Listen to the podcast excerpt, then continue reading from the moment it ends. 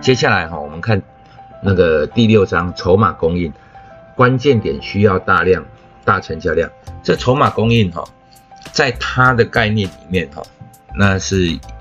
呃上世纪哈七零年代八零年代的东西。那也就是说，距今大概四五十年哦，啊，四三四十年、四五十年，这个之前的一个概念，现在还可以用，但是因为科技跟资讯的揭露的进步，哈，那造成说，从前的所所谓的筹码，跟我们所现在所谓的筹码概念有一点不一样。那从前。哦，我用古时候了哈，古时候它的呃筹码的概念大概是以成交量为主。那我们现在的筹码概念哦，像台湾因为资讯的透明，然后筹码概念，甚至我们可以查到哪一间公司分点什么价格，哪哪一些呃股票它是买进的，净买进或净卖出，那你可以去追踪这些人，所以很多都在透明。的那种摊开在阳光下让你看，那就差什么？就差没有把账户跟交易者的姓名写出来。所以这些东西哈，我们会看到有很多呃，在筹码上，台湾有很多很有名的分点哦。啊，这些分点呢，我们在做每一只股票的时候，我们或许都会去看，哎，哪一个分点这个时候买进。哪一些分点这个时候卖出，然后来当做参考，那有没有参考价值？有的哦，哈，如果你好好研究的话，的确有参考价值。但是呢，那些人做一定都是对的吗？哦，有时候呢，做出来的东西可能就只是给你看的。哦，我可能有五个账户，四个账户，哦，每一个账户各卖一千张，然后有一个账户呢买进了三千张，可是我。是净卖出一千张，但是呢，你那个分点却找不到我，你看到的永远都是最大的那几个哦，净卖出，所以你们会跟错边。那这就是说哈，其实筹码哦也不见得是一个很绝对的东西，一般性的就是说不是那么纠结在筹码上面的这些操盘大操盘手，或者是说。呃，主力啊，他没有去注意到这些，或者是说分析不清楚的，那可能你看到了，你可以追随，那追随他，那他久了之后，他就会发现，哎，其实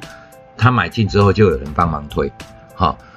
所以呢，他就会刻意的做一些东西给大家看，那这就是筹码的使用。那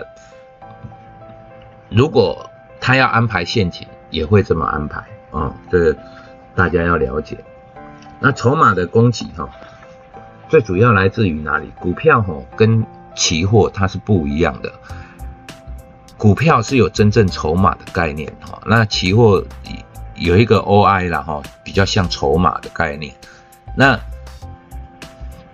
OI 是什么？OI 就是你买一张买一口，我买我卖一口，那我们两个成交了，然后。两个都还没有平仓，那就会形成一个未平仓合约量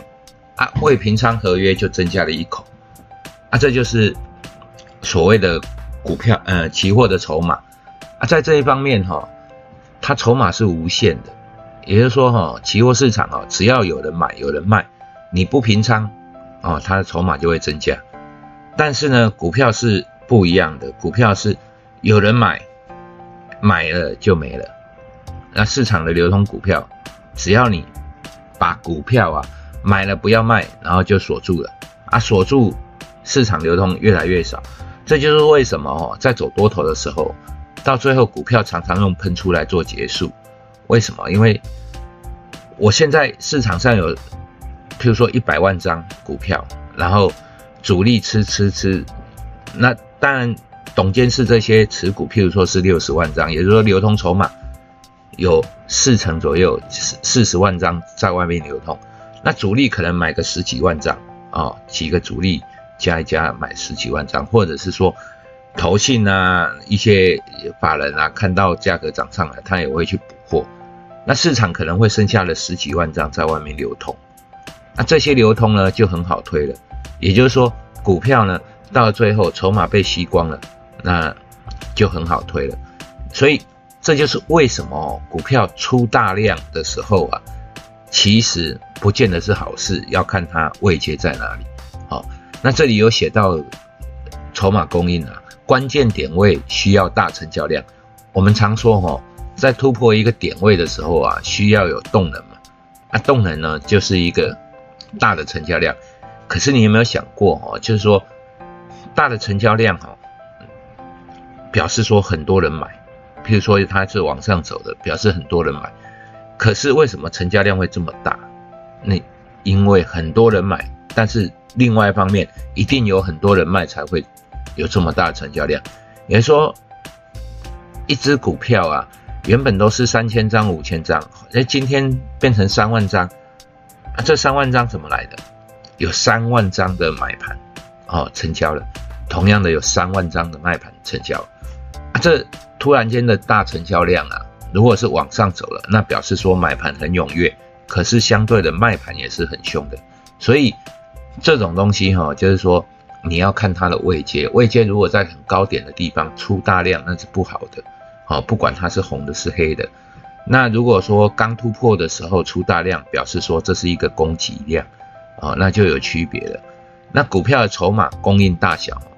是很重要的。譬如说哈，像一些全指股啊，它本身股票筹码供应非常大，流通在外的非常的多，所以你要撼动它并不容易。那如果说你是中小型股哈，譬如说你在外面流通股股票只有几万张哦，那你的股本只有几亿，那这种东西就很好推了。一些比较厉害或者是哦出股卡超哎，就是口袋比较深的一些主力啊，它的确就可以把它推动，而且可以把它筹码锁住。那这些东西哈，就是说为什么标股？集中在中小型概念股啊，只要它有新的产品，或者是不错的想法，或者是说接到某一些单子，对它的绩效影响会比较剧烈，那它就会容易形成标股。这也就是为什么标股大部分都是中小型的股票啊，那就是主要都是一个些筹码的概念。那接下来就是买回自家股票的公司啊。这个我们要看，买回自家股票的公司，这是所谓的库藏股。库藏股哈，如果说今天公司觉得自己的本益比太低，或者说自己股价很委屈，所以呢，公司有赚钱了，他就把股票买回来啊。其实股票买回来哈，等于是类似减资的概念。我用公司的钱，然后买自家股票。那相对的，流通在外的股票就比较少啊。股东权益呢，就是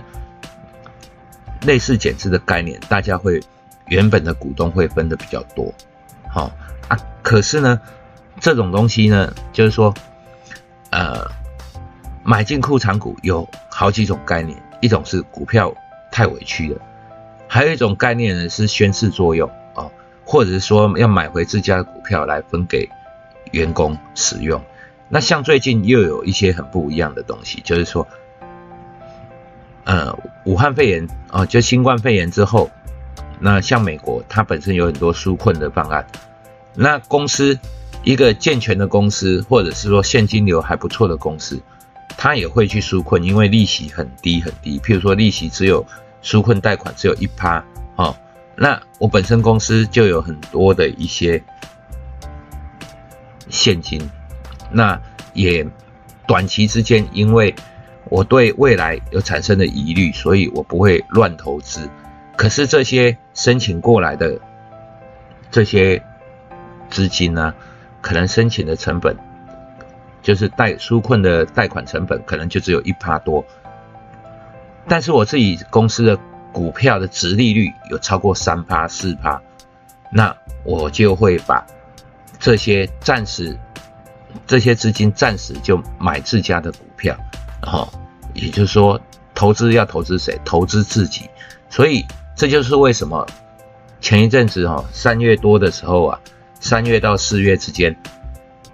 美国的纾困的资金啊，很多都被拿来买进公司的库藏股，造成的废的就是呃 FED 呀，美国的央行要求上市贵公司哈，上市公司啊，它不能买进自己的库藏股，要好好的妥善运用它的贷款的资金。如果我能够申请一百亿，哈，那利率就只有一一趴多，那我买自己的股票可以达到三四趴，那我就可以套利了，类似套利。那我为什么不借呢？我能够借一百亿，能够借两百亿也更好，对不对？所以买进库藏股，它背后可能都有一些原因。那一般来讲，哈，买进库藏股大概都是。觉得自己的股票很委屈哦，那买买进自家的股票，这是表示这只股票这间公司它的股票的价格是被低估了，至少在它的管理经营管理的阶层是这么认为的。那接下来看企业负债相对股东权益比率越低，通常越好啊，这个是废话哦，企业。这个是很简单的尝试的，一个人哦，你有没有钱？那最好呢，身上都是现金或者是资产啊，按你的负债越低越好啊。这个东西基本上是废话，可是呢，废话里面都有真理哦，哈，就是说你负债越低越好，这是对一般的企业而言。那真的负债越低越好吗？也不尽然哦。譬如说你是一个呃土地，好。土地开发商，那你是一个建商嘛，吼，那你可能跟银行借的，我本身的股本，譬如说有三十亿好了，那我跟银行借了三百亿来买很多的土地，如果在这个期间呢，这个土地或者是房价是上涨的，那相对而言，我的获利会非常的放大，那这种就不一定是，呃。负债越低越好，有时候适度的负债啊，对于企业的经营是非常好的。好，譬如说像一些租赁企业啊，哈，呃，它本身都会有很大的一个负债比率啊，这些东西我去借钱，哈，譬如说我是租租车，哈，合运租车，我的股本是一百亿，哦，假设的哈，那我去借五百亿，好。啊，这一借贷成本可能就只有一趴多，因为我是大企业嘛，吼，啊，借贷成本一趴多两趴，可是呢，我去经营这些租赁企业的时候啊，我算下来平均的年报酬可能就是十几趴，啊，十几趴，我的成本就只有两趴，我能够借越多，当然是越好啊，所以。这负债比率哈，就因因企业而异的，并不是说通用的都是越低越好。但是呢，原则上就像一个人一样，哦，你欠钱欠的越少越好，哦，这个是废话。那呃，切记只要使用呃 CanSlim 系统筛选过，任何资本额的股票都可以买进。也就是说哈，他的意思就是说。不管大的或小的啦，只要你符合符合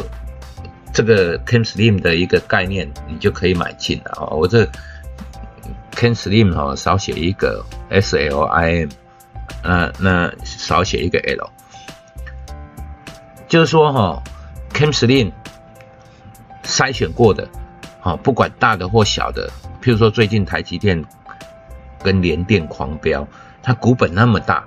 它一样会标得动，只要你经过 k e n s l i n 的筛选哦，你都可以进场去买进。那小型股哦，波动呢一定会高很多，